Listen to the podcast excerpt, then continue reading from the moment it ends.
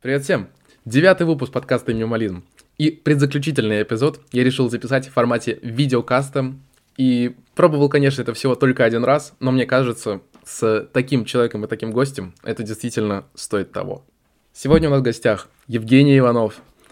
Это человек, который привнес в мою дизайнерскую душу очень много всего благодаря своим урокам, благодаря своим историям, марафонам, челленджам, видео, тиктокам, всему-всему-всему, очень многому меня Женя научил, и я решил позвать на предзаключительную часть его. Мы обсудим условия релокейта, потому что за последние полгода он успел переместиться на Бали, как его там проживается, что по деньгам и все остальное, что интересно насчет э, просто релокейта из страны. Также мы обсудим, каково там работать, как устраиваться, как работать дистанционно из абсолютно другой страны. И также обсудим дальнейшие планы, что будет дальше и что собирается э, Евгений Иванов делать в дальнейшем. Ну а это девятый выпуск подкаста «Минимализм». Ну а мы начинаем.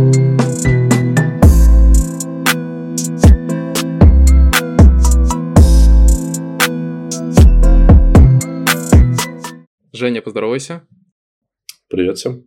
Слушай, расскажи немножко о себе такую общую биографию, э, что ты где там как работал, чем ты занимаешься и что с тобой было после, э, после начала марта?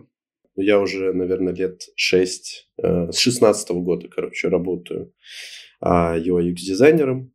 А, поработал, наверное, в компаниях 4-5.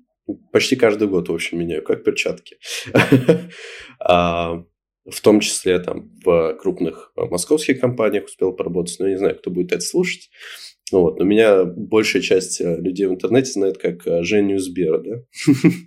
Вот. Так, ну, начнем с того, что перед началом всех этих интересных моментов я вообще начал очень жестко вкладываться в развитие своего блога, который сейчас вообще никак не активен у меня. А, вот, и планировал, что ближайший вот этот вот 20, 22 год э, я буду заниматься тем, что буду его жестко-жестко развивать. Ну, потому что есть всякие знакомые, которые э, тоже этим занимаются, и у них неплохо получалось, а я что-то так это э, на пофиг все это делал.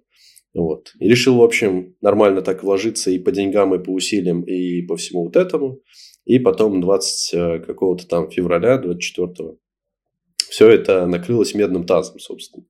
Вот. Э, ну, там первую, я не знаю, неделю я просто сидел и офигевал с того, что происходит. Это мы как все в целом.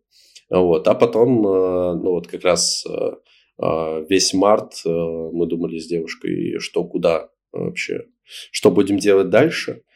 Ну, вот, потому что все предыдущие планы, они просто перечеркнулись разом. Вот. Ну и, собственно, собственно, начал думать, как, куда можно уехать, смотрел разные варианты. Ну и вот а, до июня месяца а, все подготавливал к тому, чтобы переехать вот сюда. До июня? Да, до июня. А, Но ну, у меня как получилось? А, у меня не было ни военника, ни загранника. А, то есть у меня вообще никаких документов нету, чтобы спокойно пересекать границу. А, поэтому я а, вот в марте мы там смотрели, что куда. В апреле я приехал в свой родной город, в начале, прям в первых числах. Пошел делать загранник без военника. Загранник я пошел, пошел туда делать, потому что я весь март пытался его сделать в Москве, но мне его отказывали. Там при этом отказы, они же не сразу приходят, а только через какое-то время, там, через неделю условно. Я несколько попыток таких делал весь март. А, и в итоге мне отказывали, отказывали. Я спросил, что происходит. Мне вот только там на какой-то из отказов сказали, что а, сори, большая нагрузка. Ну, оно и понятно. Вот. Ну и, собственно, я поехал к себе в город. А, такой, типа, Прихожу к МВДшникам и говорю, слушайте, я призывного возраста, и у меня нет отсрочки.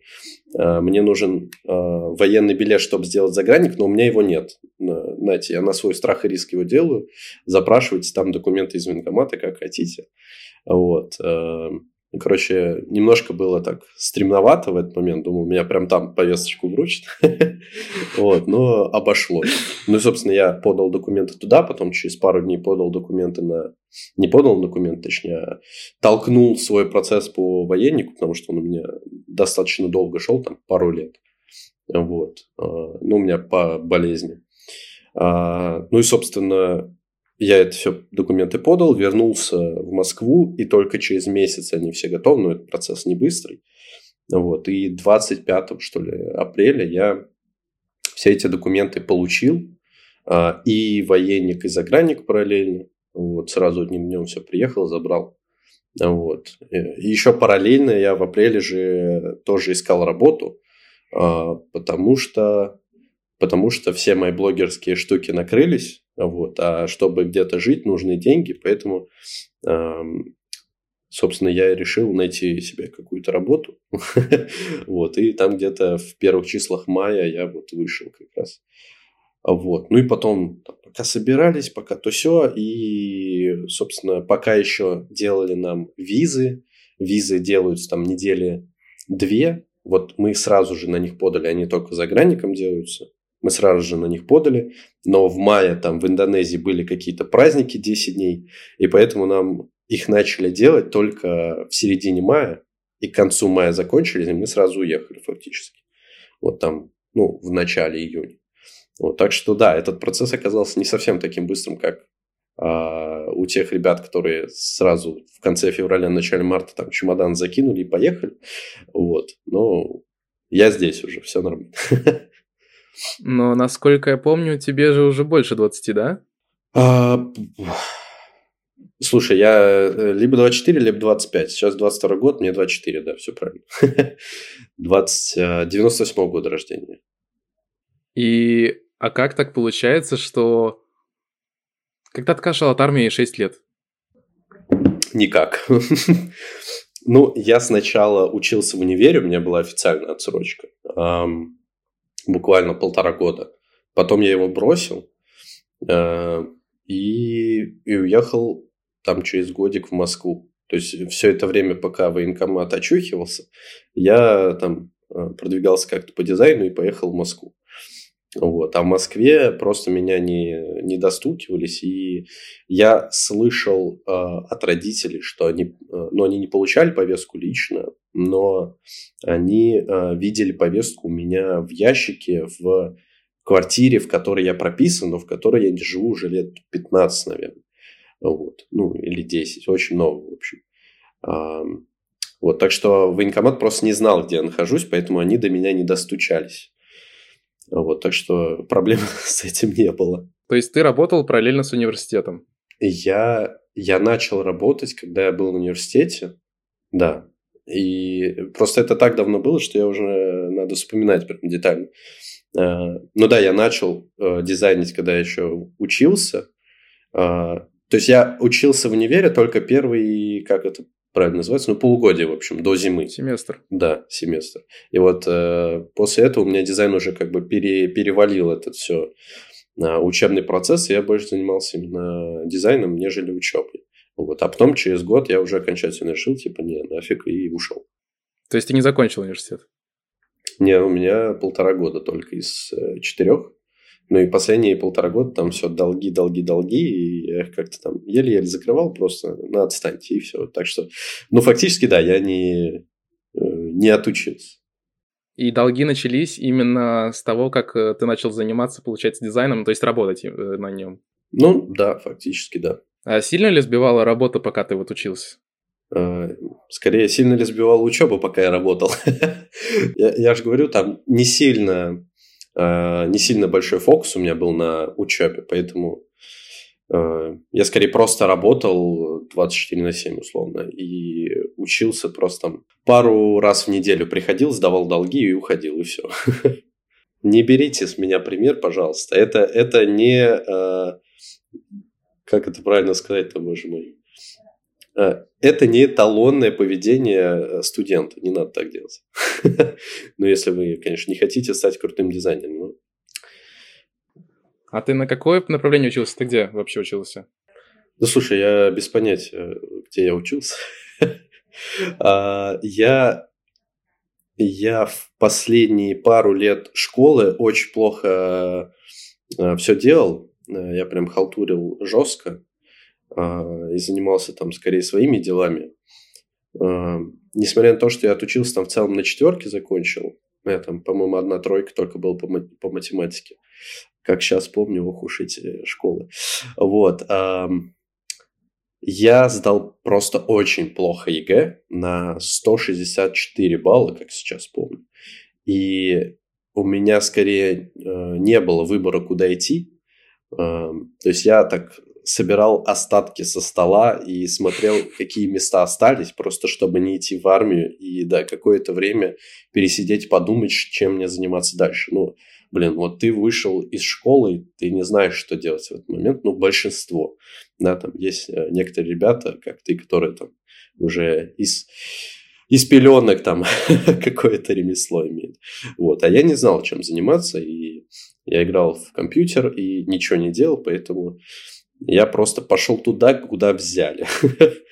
вот. А специальность это была, а, по-моему, прикладная... А, вот. А, это была специальность прикладная информатика в экономике в университете ГУТе. Не помню уже, как расшифровывается.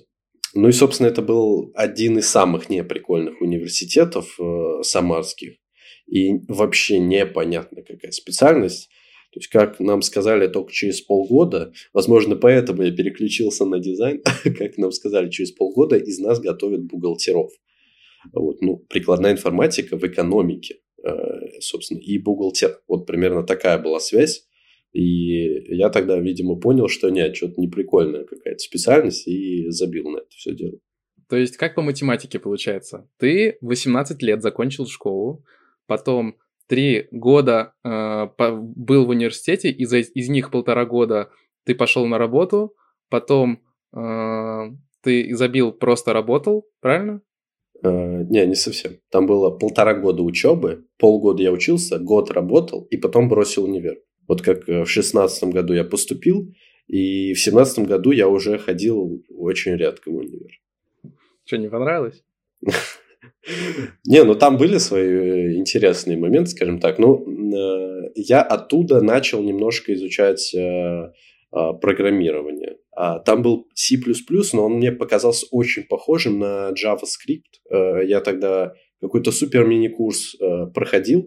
Да, это был мой первый, первая моя сдача долгов. То есть я полгода учился, нифига не понял, чему нас учили тогда на вот этом семестре C++. И в конце, вот э, зима была, декабрь, я буквально там, э, ой, в январе точнее, я в январе э, вот на каникулах прошел мини-курс за пару дней по, ой, по JavaScript, и потом пошел там же в январе сдают эти экзамены.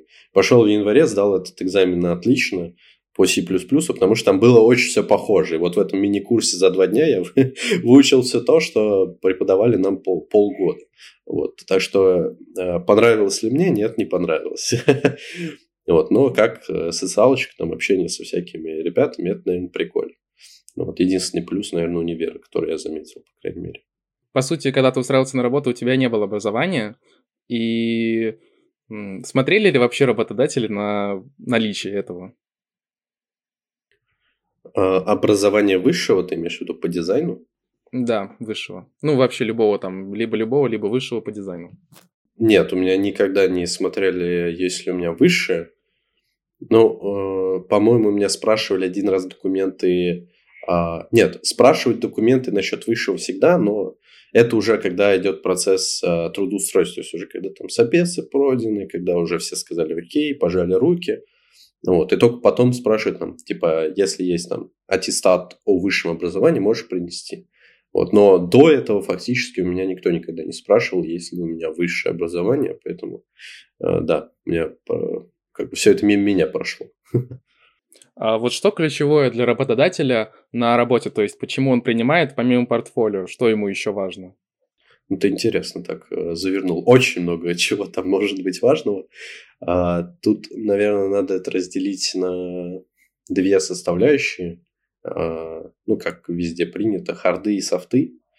Вот, и это все зависит от э, того, лида, в чью команду ты идешь. Кому-то в команде не хватает, я не знаю, там хардовой какой-то составляющей, то есть нужно там, я не знаю, там для тестирования кучу прототипов на каком-то исключительном инструменте фигачить, там, я не знаю, там, оригами, протопай, фреймер и так далее. Что-нибудь из этого выберите. Вот, и лиду вот прям нужен человек, вот прям, который вот в этом очень сильно шарит. Тогда он может закрыть глаза на все остальные моменты. Просто если у тебя есть соответствующие работы в портфолио, да, и они его устраивают, это то, что он хотел видеть, то э, все остальные вопросы он просто на них закроет глаза и возьмет тебя на работу. А, есть же другая ситуация, когда а, лиду нужно там, допустим, собрать команду с нуля, или у него там есть один человек, а, но они там сильно расширяются, и просто нужна именно команда людей. Тогда в этом случае там могут больше посмотреть на то, какой ты именно как человек, там, как ты мыслишь, как ты общаешься, комфортно ли а, остальной команде там на созвоне с тобой, да, ну, когда там общее, например, собеседование проходит с остальными членами команды. Вот, и если у вас там происходит этот самый матч, тогда могут немножко закрыть глаза там на отсутствие каких-то хардов, потому что научить ну, всегда можно каким-то определенным моментом. Ну, так что есть как бы ну, я думаю, в, в каждом из этих двух подразделений еще там есть какие-то ответвления, но э, фактически вот глобально их два. Либо закрывают глаза на харды, либо закрывают глаза на э, софты. Но никогда не бывает такого, наверное, что прям идеальный-идеальный человек тебе попадается. Вот, ну, хотя, возможно, не знаю. Как, на какую работу тебя первым устроили? В какую компанию? А, я тогда... Это очень смешная история. А, это нельзя назвать какой-то прям работой-работой. Это скорее было так, что я пришел, а, мне написали на мой круг, тогда это назывался так Хабр карьера нынешняя. У меня там просто было портфолио, где я там фриланс-проекты брал какие-то. Вот, и мне там написал какой-то человечек, сказал, слушай, мы ищем там дизайнера, приходи э, на собес, пообщаемся. Вот, это было в Самаре. А, я тогда приехал по нужному адресу. Я вообще не спрашивал, ничего это, зачем это. Я просто такой, ну да, давайте, почему. А, я пришел, там было три человека. Это была вот такая вот маленькая студия, прям совсем маленькая, где был один разработчик, один настройщик рекламы и один, ну, скажем так, менеджер слэш гендир. Вот. И, собственно, а, это была а, какая-то квартира в Самаре, то есть чуваки просто работали на хате, и мне сказали, что, гоу работать. Я говорю, ну, ну, гоу работать. Вот. И ну, у меня было тогда в целом не особо принципиально вообще, что делать, зачем делать и так далее. Вот. Это как раз вот я еще учился в универе, и это, кстати, было прямо рядом с универом, я думал, ну, буду там работать, если нужно будет на какую-то суперважную пару прибежать, я типа за две минуты дойду пешочком, и все будет отлично. Вот. Ну, и я просто, ну, мы с ним пожали руки и начали работать. А Сбер какой компании по счету была? Сбер была по счету второй компании, фактически. А правда ли то, что после Сбера, как бы у тебя все двери открыты, все пути открыты в России, и ты можешь любую компанию устроиться вообще без проблем, и все будут тебя принимать с распростертыми объятиями? Я думаю, что все будут тебя принимать с распростертыми объятиями, если э, предыдущей твоей компанией был Google какой-нибудь. Не, на каждом собесе я, по последующих собесах я как бы обсуждал Сбер и так далее, но не было такого, что прям вау, прям Сбер. Но его замечали, но это не было прям чем-то сверхвыдающимся. Ну, наверное, потому что я общался с людьми из других крупных компаний, а они как бы и, и так везде побывали, и ну, для них это уже не что-то сверхвыдающееся. А следующие компании, в которых ты хотел попасть, например, Роспас или вот то, что было после Роспаса, ты сразу в них попал? Ну, в Руспас я попал, э, скажем так, по, по зову. вот, то есть меня туда позвали, поэтому я не, э, скажем так, вообще ничего не делал для этого. Ну, вот, но это просто был такой переходной этап. Вот. А когда я уже спустя год, э, вот когда блогерские дела закончились, я пошел общаться, там было ну, не знаю, откликов 20, наверное, или около того. Я начал тогда ради интереса вести табличку, типа, с кем я общаюсь, э, ну, и заодно записывал контакты HR, чтобы там, а, возможно, на потом с ними пообщался, если там через годик-два буду искать новое место работы. И тогда я пообщался, ну, я тогда сделал откликов 20, из них э, не прочитали вообще там штук э, условно 10, и там с восьмью командами я пообщался. Ну, э, там я пользовался, не помню, как этот сервис уже называется, э, по-моему, GetMatch или, или что-то такое. В общем, такое узконишевое, не как ХХРУ, а такое больше про айтишку. Вот, и там э, просто в целом те ребята, которые, на которых я откликался, они просто не уже, видимо, нашли кого-то или еще что-то. То есть они не заходили на платформу и не смотрели даже отклики. Вот, и даже там э, вот этот карьерный специалист, э, который там тоже тебе может чем-то помочь, он там их э, тыкал-мыкал, но они не отвечали. Вот. А так фактически вот те ребята, которые видели мой отклик, я почти со всеми пообщался. Вот. И, ну, условно, из там с восьми команд там, штук в пять я пригласы получил. Ну, нет, вру, я не приглосы получил, я прошел на финальный, скажем так, просто там э, из-за майских праздников какие-то команды еще спали, какие-то нет, поэтому я какие-то просто обрывал, хотя там можно было потенциально в них попасть. Вот там, потому что первые э, собесы там проходили гладко. Хочешь в Россию вернуться? Нельзя такие вопросы спрашивать. Слишком провокационные. Закидают помидорами там. А, я не знаю. Пока, пока нет. Пока нет, но и здесь я оставаться надолго не собираюсь, потому что ну, тут немножко не, не та атмосфера, в которой хочется долго находиться. То есть она больше туристическая скорее, нежели для лайфстайла обычного. И куда ты планируешь дальше поехать? Блин, ну, слушай, хотелось бы, конечно, сказать, что в какую-то страну первого мира, а, типа там Англию или Америку, или в Австралию, ну, в общем, где, ну, это сто процентов будет страна с английским языком, потому что иначе зачем я это сейчас все учу, вот, а, а куда именно, не знаю. Ну, надеюсь, что в какую-нибудь Англию получится, потому что в Америке жить дорого.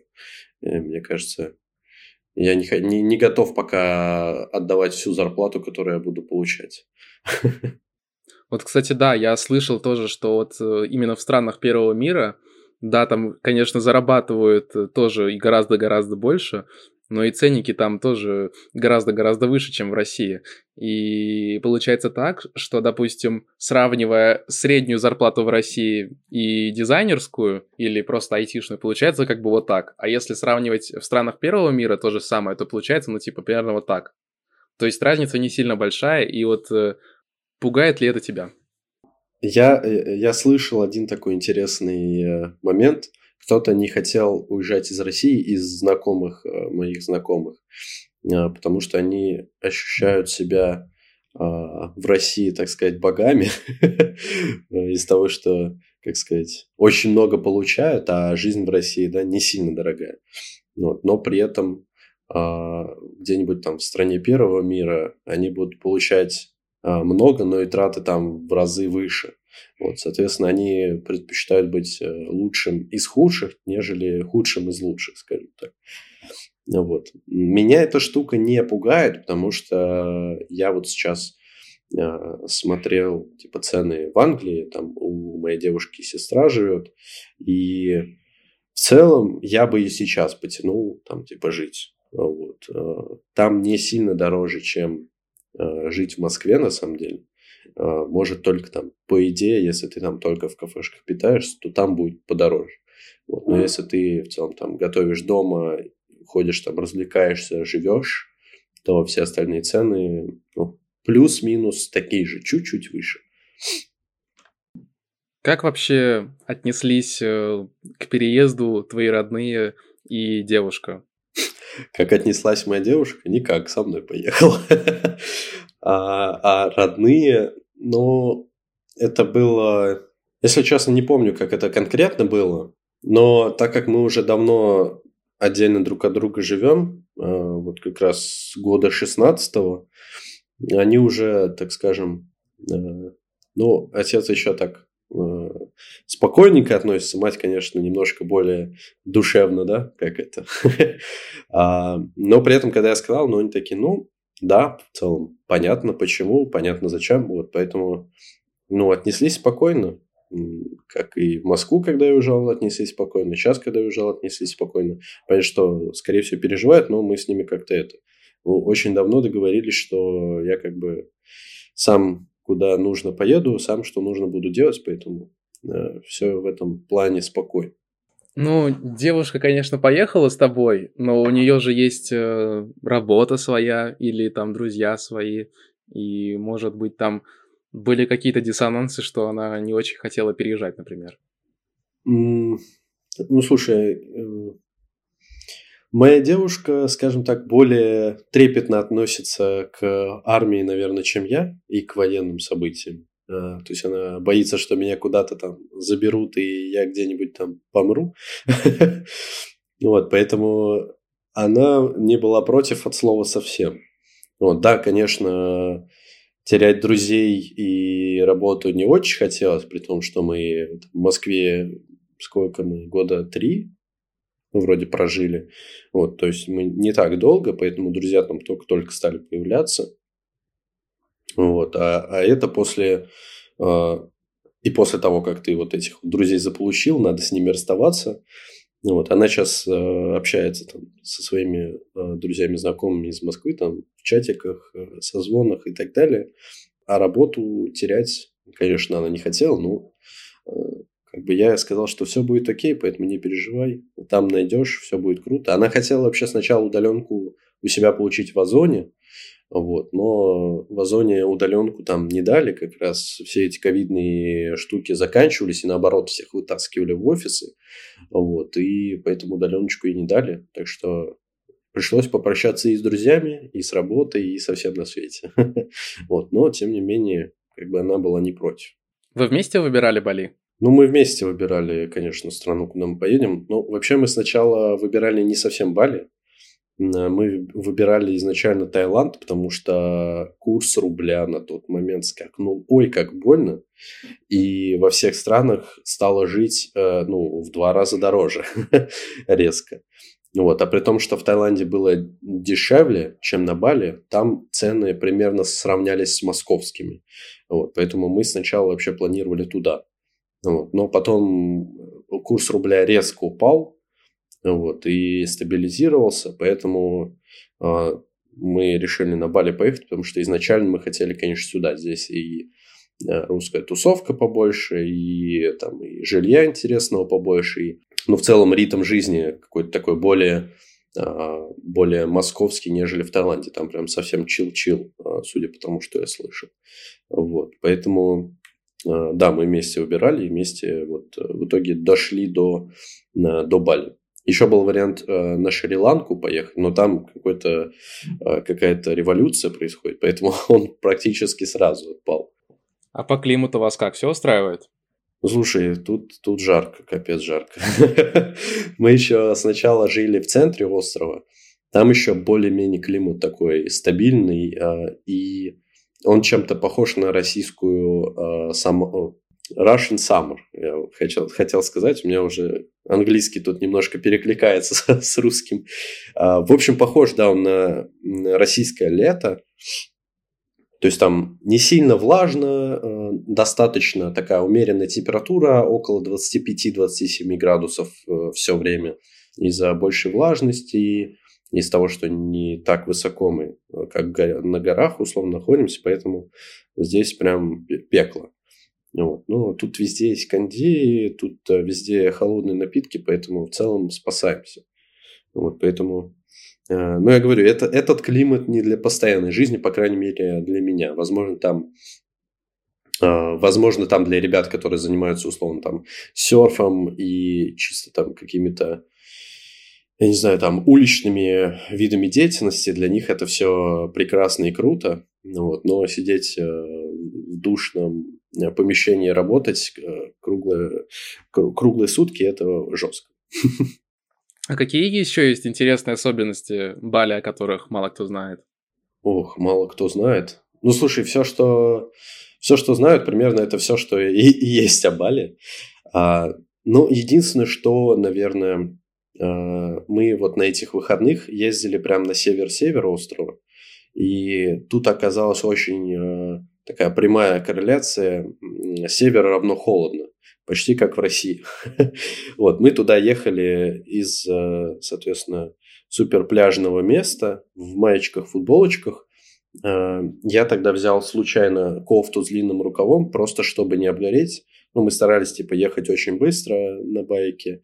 Э, соответственно, в кофте было не так жарко, потому что ветер тебя обвивает, вот, а руки закрывает кофта. Тут все индонезы ездят в куртках баллоневых, э, то есть жариш, э, жаришка 30 градусов, а они гоняют в баллоневых куртках, э, в вязаных перчатках, как у нас зимой, и там, соответственно, полное обмундирование, потому что просто не хотят обгореть, как бы это странно не звучало, да, они уже и так как бы ребята смугленькие, вот, но при этом но при этом еще сильнее обгорать они не хотят. Вот. Э, я этот прикол понял только через пару месяцев. То есть мы когда приехали, думаю, почему они все в куртках, жарище вообще невозможно. Вот. Теперь стало понятно. Вот. Ну, собственно, вот в этой кофте я ехал, и оказалось, что на севере острова температура ну, не то чтобы нулевая, но там градусов, наверное, 10-15. То есть там все люди ходят в куртках, э, потому что там вот ты как бы взбираешься вот на эту а, ты взбираешься на этот остров Бали, да, и, соответственно, наверху ты как на Эвересте находишься.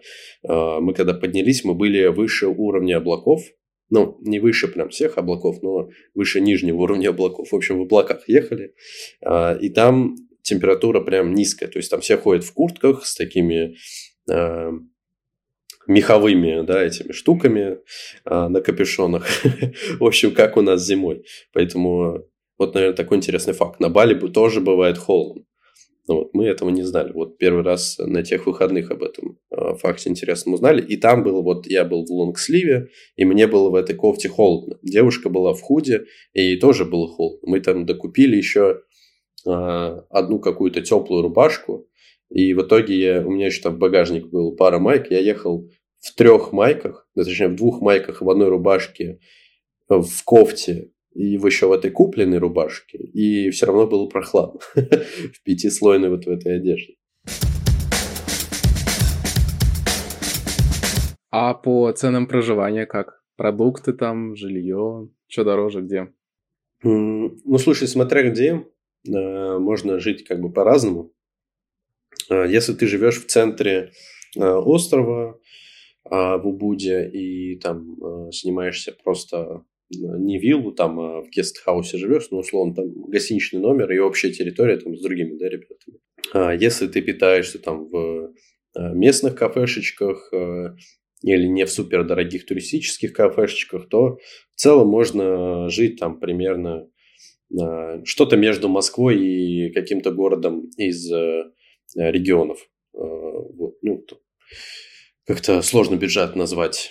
Вот. Если же ты живешь э, э, там, в Убуде в хорошей там, вилле и питаешься в кафешечках э, уже таких туристических, красивых, да, не, не отказываешь себе там ни в чем в развлечениях, то это примерно ценники Москвы все будут.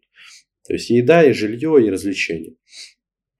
Э, если же ты живешь э, здесь, э, на, э, так сказать, прибрежной зоне, и мы тут где-то, я не знаю, в минутах э, в двух на байке от пляжа или там минут восемь идти пешочком, э, то тогда здесь э, становится дороже, чем в Москве. Плюс сейчас э, высокий сезон новогодний вот это начинается.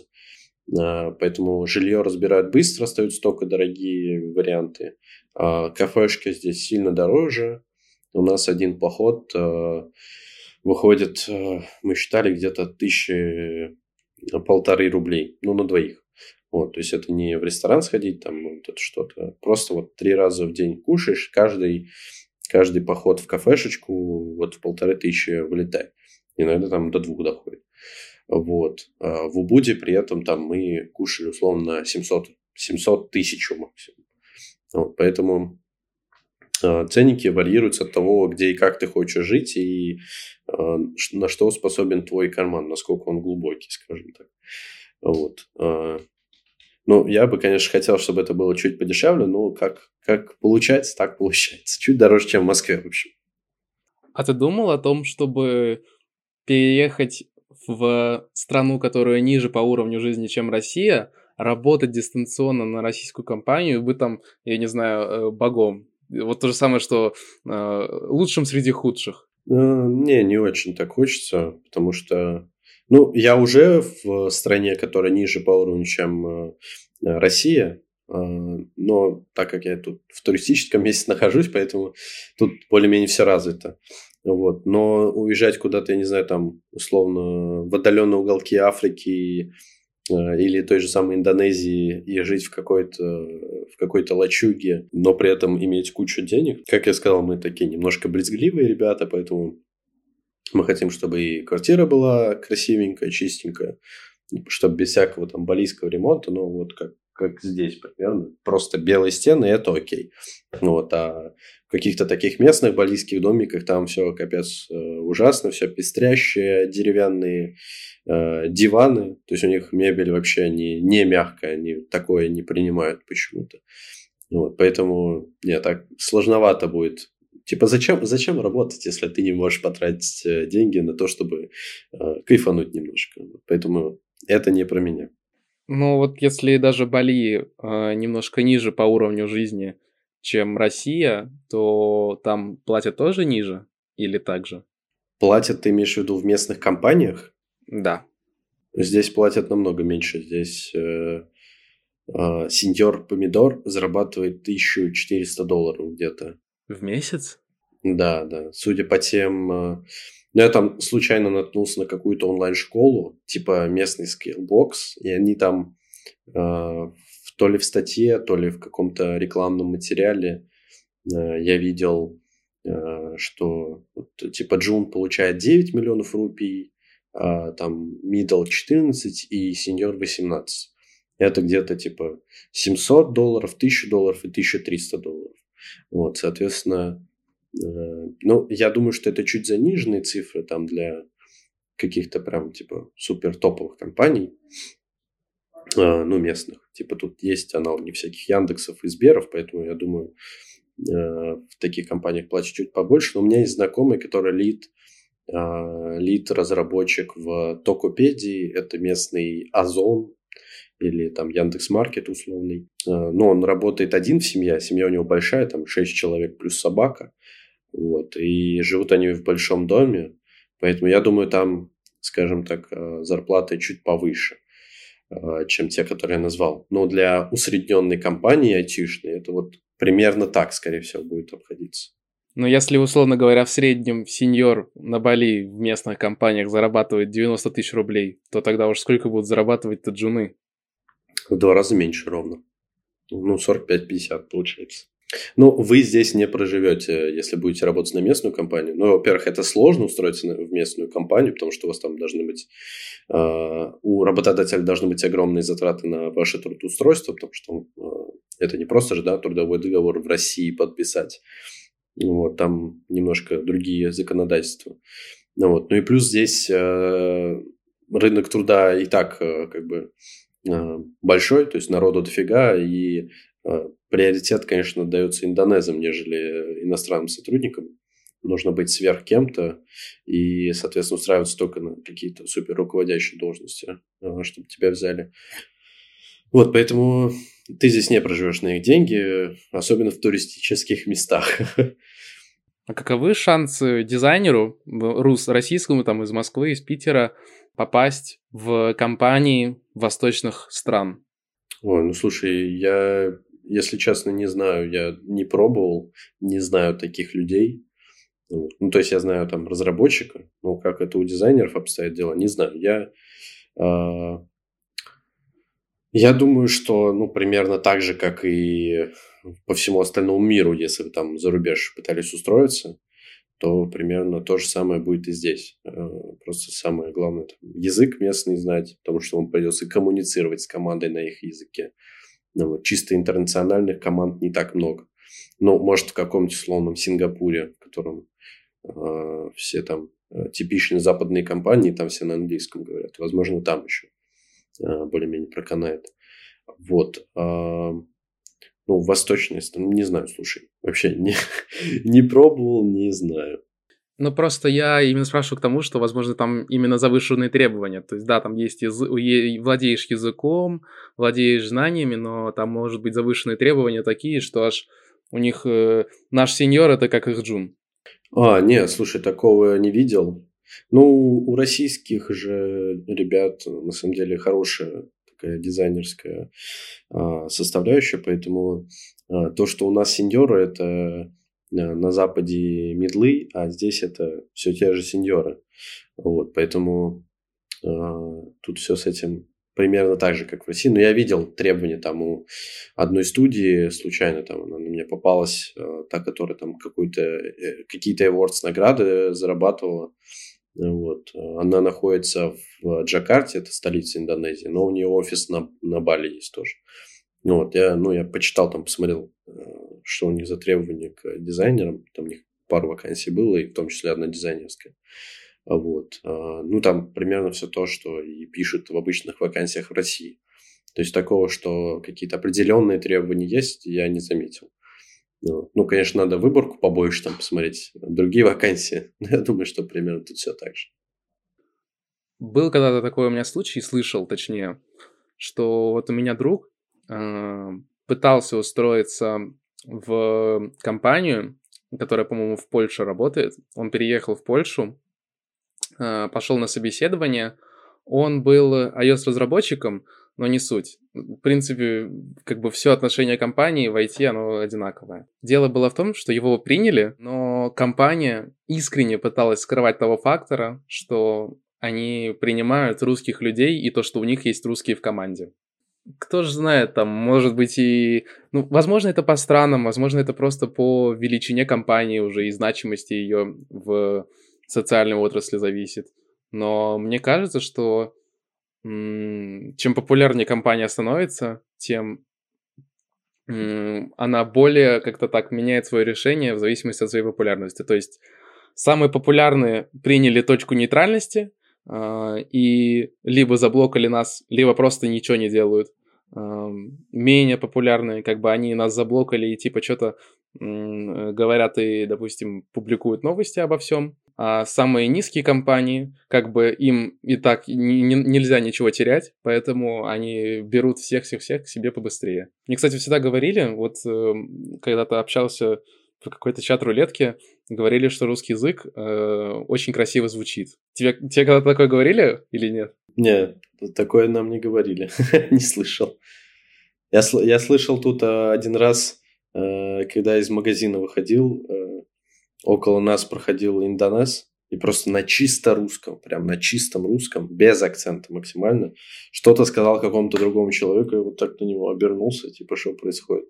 Это просто русские какого-то, ну, как это, гида на русском языке себе заказали, и вот это индонез на чисто русском, который болтает. Чтобы какой-то дискриминации, чтобы какое-то там плохого отношения вообще ни разу не слышал, типа, э, ну, там, индонеза, когда слышит там и понимают, что мы из России, они такие, о, Russia, Russia, там вот недавно проходили, там он нам говорил, ты красивый, ты красивая, там типа спасибо. А вот, то есть они, они скорее, ну, просто как к обычным, прям абсолютно обычным туристам относятся э, и пытаются там еще как-то тебе да, показать свои скиллы русского языка. Поэтому дискриминации здесь точно никакой нет. Я вообще с ней не сталкивался. Как проходят собеседования в балийскую компанию. Ну, индонезийскую, правильно сказать. Ну, слушай, я, если бы я знал, я же не знаю, я же не устраивался в индонезийскую именно компанию. Вот поэтому... Ну, вали... ну типа, ты же работаешь в местной компании? Не, я не в местной работаю, я в зарубежной компании работаю. Но не индонезийской, я этого не говорил. На какую страну ты работаешь? А, ну, у нас нет конкретной страны. То есть у нас э, там кто-то в Польше, кто-то в, в Грузии, кто-то как я в Индонезии. Ну, вот, бесконечно распростертые ребята. Вот, а компания работает на американские заказы, поэтому не скажу тебе об Индонезии. Не сильно я тебя в грусть втащил. Нет, нет, нет. Вот, кстати, вот насчет студий, ты говорил, что студию еще какую-то рассматривал. У меня есть тоже друг, который тоже разработчик, и он устроился в Хьюберта в 16 лет эм, э, iOS-разрабом, джуном, э, потому что просто оформился как, сам, сам, как самозанятый и все. И мысль в том, что Qberta, сама как компания, наверное, ты видел ее дизайны или, может, подписан на YouTube-канал, Qberta — это студия, которая просто переводит офлайн бизнес в онлайн по заказам.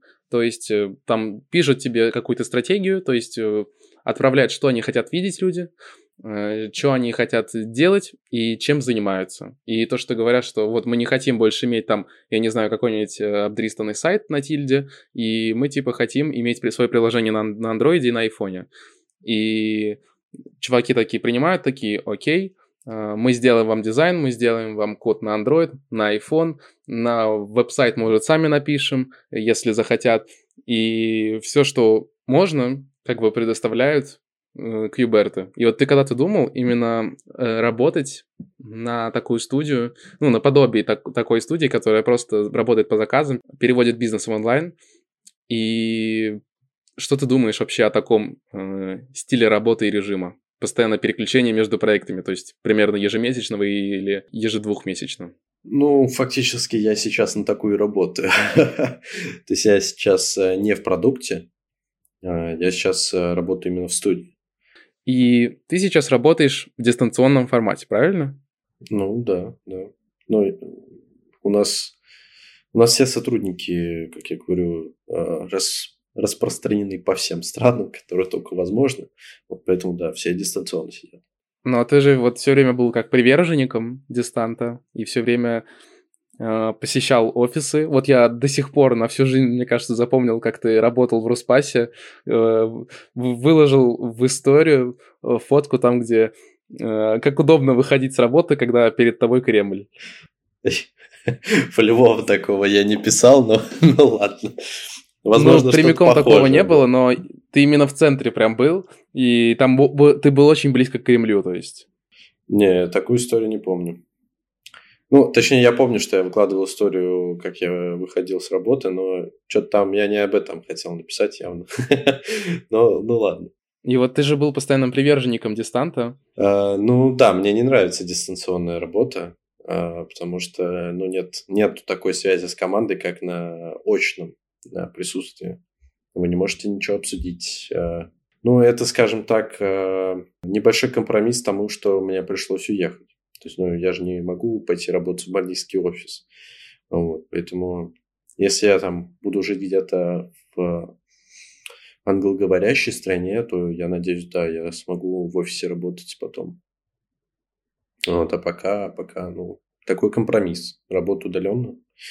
И, конечно, уровень взаимосвязи с коллегами поменьше, чем когда ты в офисе работаешь. То есть он фактически такой чисто деловой просто там выйти, пойти покушать где-то, поболтать о всяком, ну, не получается так в обеденный перерыв. Смотрел когда-то видео, кстати, насчет э, у Шевцова про офис Google в Ирландии вроде бы. И там такой офис, там, типа, вообще абсолютно все условия предоставлены. Ну, собственно, как и Яндекс, типа, у Яндекса там тоже, конечно, офисы сумасшедшие, там, Воробьевы горы это. И там у них тоже офис сумасшедший, но у Гугла там как бы все сделано для того, чтобы ты там жил. И приходил домой только спать, потому что там все твои друзья, там э, все, все твои коллеги. Э, ты, ты, по сути, можешь как общаться, так и не отвлекаться от работы. Там еда всегда бесплатная.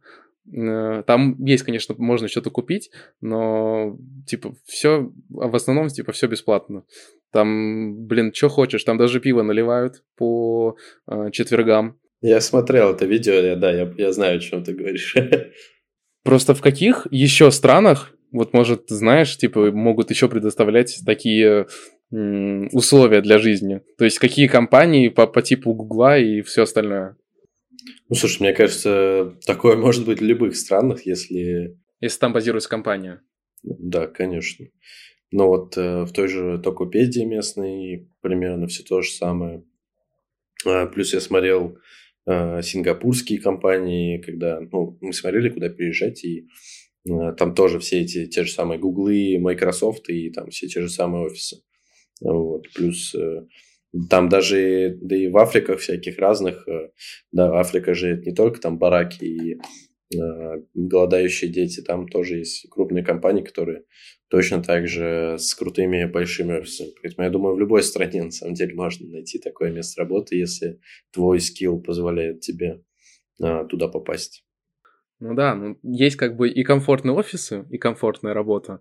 А, но, допустим, от Гугла, кстати, чаще всего увольняются, потому что они хотят иметь э, какую-то галочку, что они проработали в Гугле год или два, и потом просто идти дальше, куда хотят. Вот. А еще я слышал про Netflix, то, что у Netflix такая, такой тренд, как у Олимпиады. Типа, эм, есть подкаст тоже для тех и этих от э, тех команды Сбермаркета. И они рассказывали про Netflix, что там люди так работают, в, компанию берут самых лучших, выжимают все соки, потому что м- там берут только лучших и сеют худших из лучших. То есть увольняют, либо м- как бы уже компания сама давит на то, чтобы, ну, чё, чувак, типа, ну, пора уволиться. И если... И вот в резюме Netflix для многих отображается как, э, э, типа, смотрите, я Э, прошел Олимпиаду Netflix на целых три месяца. То есть кто-то там много держится, кто-то там меньше держится в этой компании, потому что действительно очень строго. Netflix хочет себе самых лучших. Платят, конечно же, соответственно, э, но и куча было историй на Reddit, э, в Твиттере, как люди просто плакали по ночам от этого всего, потому что невероятнейший стресс, как бы ты э, кучу денег зарабатываешь, работаешь в лучшей, лучшей стриминговой компании мира, и не хочется все это терять, и поэтому все время такие диссонансы возникают, и это очень тяжело переносилось. Вот, поэтому как условия важны так работы, так и организация всего этого. Это да. Это да. Ты мне сейчас это рассказывал, я аж это на секунду в себя погрузился. А, слишком грустно это все капиталистическая правда. А, ну да, фактически, ну много, много в каких компаниях я такие истории слышал, поэтому, а, ну да. Ну а зачем тебе худшие, худшие из лучших, если можно оставить только лучших из лучших? Поэтому зачем? все так и работает, да. Почему ты после переезда перестал вести активную деятельность в Инстаграме или вообще какую-либо? То есть э, в Телеграм-чате тебя, конечно, можно иногда увидеть, но Инсту я увидел только твой один пост про индивидуальное предпринимательство и все. И почему ты больше не появляешься в Инсте? И даже учитывая там твои планы э, о переводе Инстаграма на англоязычную аудиторию, почему этого до сих пор не произошло? Фух. Лень. С чего, с чего бы начать? Не, не то, что лень. Это очень сложно сформулировать. Я это сам для себя даже еще понятно не сформулировал, э, почему я этим не занимаюсь. А, мне нужна какая-то отдача от э, того, что я делаю. Э, я просто до Инстаграма я что только не делал там. И я не знаю, и статьи писал, и YouTube вел, и там а, мини-бложики делал. Я, наверное, там с годов, я не знаю, с 13-х что-то где-то что-то пробовал. А, но если нет, то а, какого-то быстрого отклика и результата, то, соответственно, в это дальше продолжать э, лезть не стоит. Не в плане того, что типа сдайся и вот это все, а в плане того, что надо попробовать другую какую-то стратегию, как сказать, чтобы твой выхлоп да, был а, соразмерен твоему, твоим трудозатратам. Вот, а соответственно сейчас, после того, как а, Инстаграм э, заблокировали, мои все охваты упали в несколько раз. Вот, э, все мои тиктоки упали э, на 90%. То То есть там я выкладывать ничего не могу, просто мне от, отрубили все мои э, возможности. Вот, ну и TikTok, он был мой, моей основной, на самом деле, платформой, которую мне больше нравилось вести. И, собственно, когда тебе вот обрезают все вот эти охваты в несколько раз, то есть там до того, как это все блокнули, там, э, условно, было 2-3 тысячи просмотров а на сторис, сейчас там, условно, 400-500, ну вот, и, соответственно, вообще не ощущаешь того масштаба, который был до этого. А, а я, я же говорю, я хотел вкладываться в это все дело и ресурсами, и своим временем. Вот. А когда ты вкладываешься больше, чем было до этого, а при этом роста нет, а наоборот все только падает, еще неизвестно, что будет потом, не сделают ли так, что вообще невозможно будет зайти в Инстаграм, а, то непонятно, что с этим делать, поэтому я, собственно, его и не веду активно. Он так буквально, буквально чисто обычный парень э, из Инстаграма. Вот. Возможно, я что-то буду туда показывать, рассказывать, э, собственно, как я хотел там своими какими-то э, нынешними здешними проектами, но я там э, пока за кулисами делал, пробовал, э, ни один из них там не полетел, поэтому, э, собственно, и рассказывать особо было нечего. Вот, ну, поэтому как-то так все друг на друга наложилось. Ну смотри, ты отдачу имел в виду в виде м, лайков или в виде денег? А, ну, денег-то я сразу понимал, что их больше не будет. вот, во-первых, потому что ну, ну, сложно продавать, когда а, там, почти все твои зрители не могут а, тебя увидеть. Вот. Я скорее имею в виду какую-то такую социальную активность. То есть там а, Нельзя рассказать о какой-то большой штуке, чтобы другие ее попробовали, тебя отметили, и ты такой, о, прикольно, кто-то что-то делает тоже так же, как ты. Или там нельзя запустить какие-то челленджи условно, которые э, будут там, да, как э, вот эти вот рисовалки приложений, которые я делал, типа, еще раз это не запустишь. Вот, то есть... Э, а я как раз и хотел вот такие вот всякие э, механики добавлять, потому что раньше они очень хорошо шли, но они очень тяжелые были для меня по времени затрат. А это я вот только-только собрался с мыслями и начал все это делать, и на тебе. Вот, поэтому вот так. Вы какой язык при общении сейчас используете в команде? При условии того, что вы как бы собраны со всех разных точек мира, и вся команда получилась такой интернациональной. У нас все э, ребята это э, бывшие ребята из СНГ, поэтому именно в коммуникации внутри команды мы русские используем. То есть это вообще не проблема. То есть там ребята из Белоруссии, Украины, там Казахстана всяких разных и так далее. Учитывая то, что вы почти как студия, взаимодействие с клиентами как-то касается тебя? Э, ну, поначалу нет, оно меня не касалось. То есть я просто с нашим лидом это все дело обсуждал. А, там, сдавал проект, а он уже ходил на встречи и все это показывал. Вот. А сейчас потихоньку вот я первые, а, первые проекты демонстрирую. Сначала я там через чатик общался, а, потому что я там, скажем так, немножко, немножко участвовал в проекте. То есть я залетел уже на доправки какие-то после другого дизайнера. Вот. А в последнем проекте, который я делал, это вот э, уже полноценные созвоны, демонстрация, там ответ на вопросы, какие-то споры, дискуссии. Вот. И там уже на английском, да, все. Вот, сейчас пока это все дело так немножко скомкано, конечно, то есть у меня английский не идеальный, вот, но как-то как потихоньку получается. За границей также популярна фигма? Или там популярны уже другие интернет-инструменты по типу там скетча, XD, Framer и подобных таких? Ну, со всеми заказчиками, с которыми я э, столкнулся, все обсуждали именно фигму. То есть никто не приходил, нам нужен макет в скетче. Вот, поэтому, по крайней мере, американские заказчики э, по фигме сейчас э, шарят. А насчет других стран не отвечу. А, ну, в Индонезии, вот э, единственное, как я сказал, я видел там школу по типу нашего Skillbox'а условно, и там тоже дизайнеры изучают именно э, фигму. А тебе как, э, как Framer или скетч, как инструменты? Ой, ну со скетчом у него немножко другая логика, отличная от фигмы, скажем так. А, хоть она и похожа, но она меня немного путает, поэтому я не очень люблю скетч. А, там по работе в Сбере надо было немножко с ним а, взаимодействовать, когда а, еще на фигму не все команды перешли. Вот. А по поводу а, фреймера, ну, прикольно. Раньше был прикольно, сейчас немножко подсдулся он. Они сначала шли в сторону некого такого супер профессионального инструмента для а, крупных команд, типа там а, условно Spotify, которым они там гордились, что на дизайнеры Spotify нашим проектом пользуются, бла-бла-бла.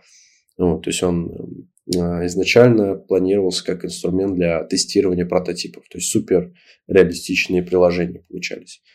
Вот. А сейчас он что-то повернул не в ту сторону, и, а, ну, я так понимаю, денег там не так много оказалось, куда они изначально развивались.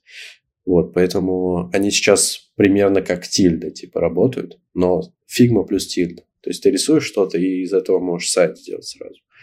Вот. Это интересно, прикольно, вот, но, как сказать, в моих глазах респект он потерял. Но я его недавно тыкал ради интереса, посмотрел, что они там делают. Э, прикольно, но... Эх, Фреймер разочаровал меня. Не такой интересный оказался, как э, хотел быть.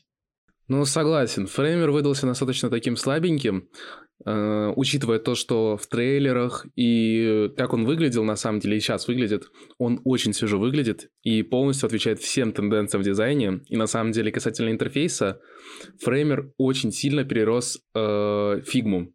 Но Фигма в итоге взяла популярностью, актуальностью и функционалом, потому что да, Фреймер имел очень красивый интерфейс, но, как оказалось, это в итоге немного другая тема, то есть это не совсем конкурент Figma, потому что направленность не совсем прям полностью там. И в итоге, не знаю, кто сейчас Фреймером, конечно, пользуется активно, но, по-моему, это не прям то, что нужно, но касательно интерфейса, действительно, Фреймер топ. Ну и Figma, конечно, тоже перешла недавно в, в руки Adobe. Э, ну, недавно относительно записи подкаста. И, кстати, как ты относишься к тому, что Adobe купил фигму?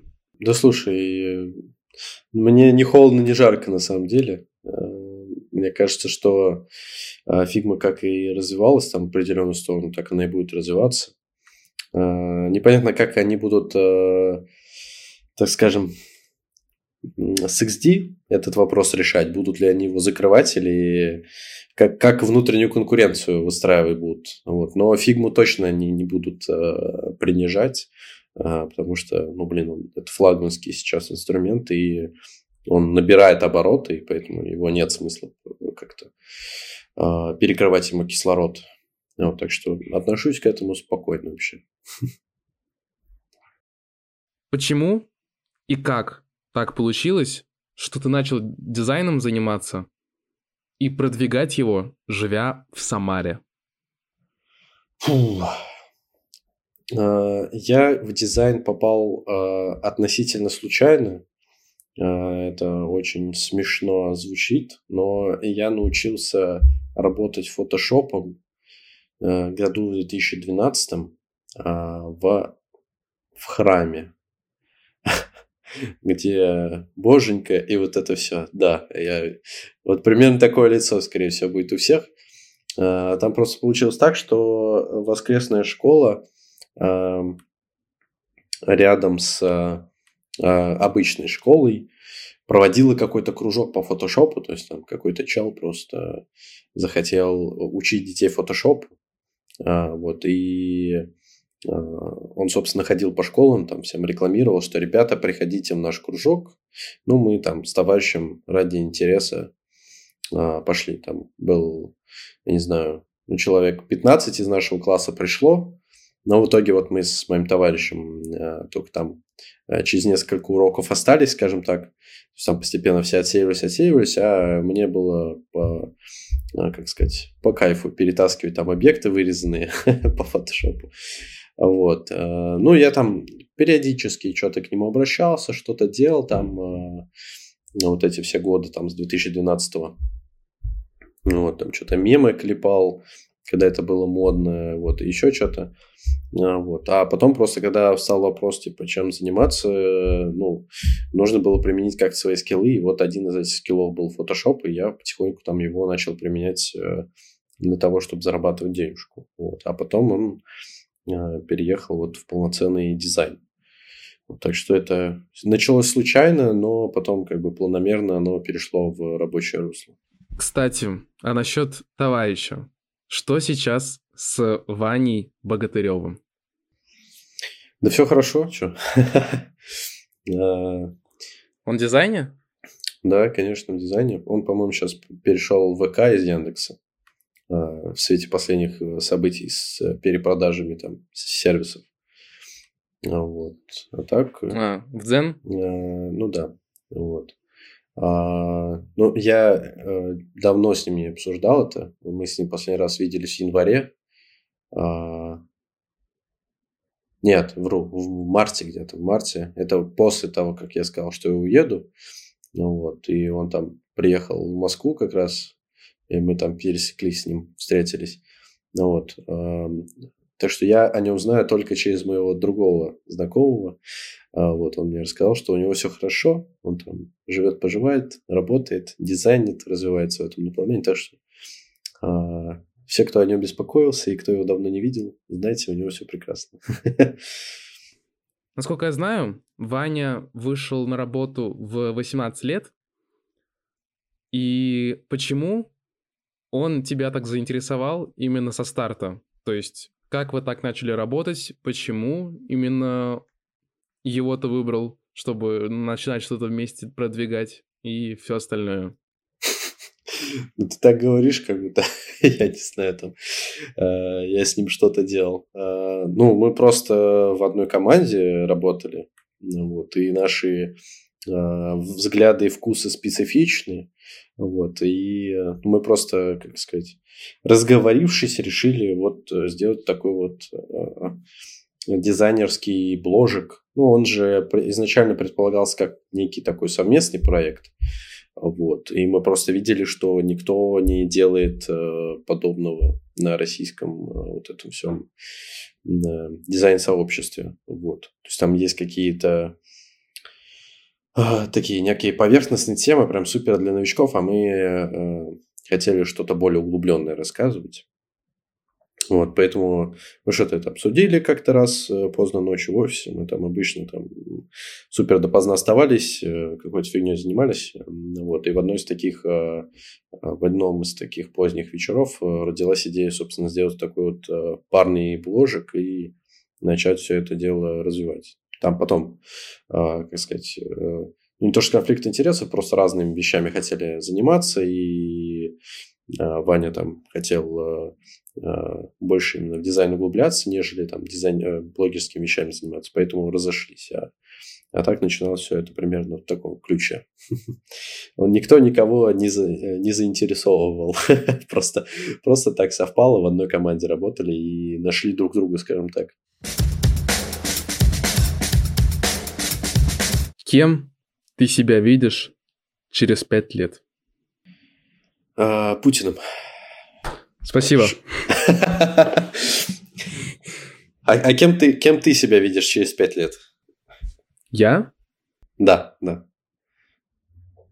Ну, я сейчас учусь iOS-разработке, и на самом деле на это есть очень много перспектив. О личности своей, то есть почему я перешел в iOS, я, наверное, расскажу в следующем выпуске. А сейчас я учу для того, чтобы иметь возможности все расширять, делать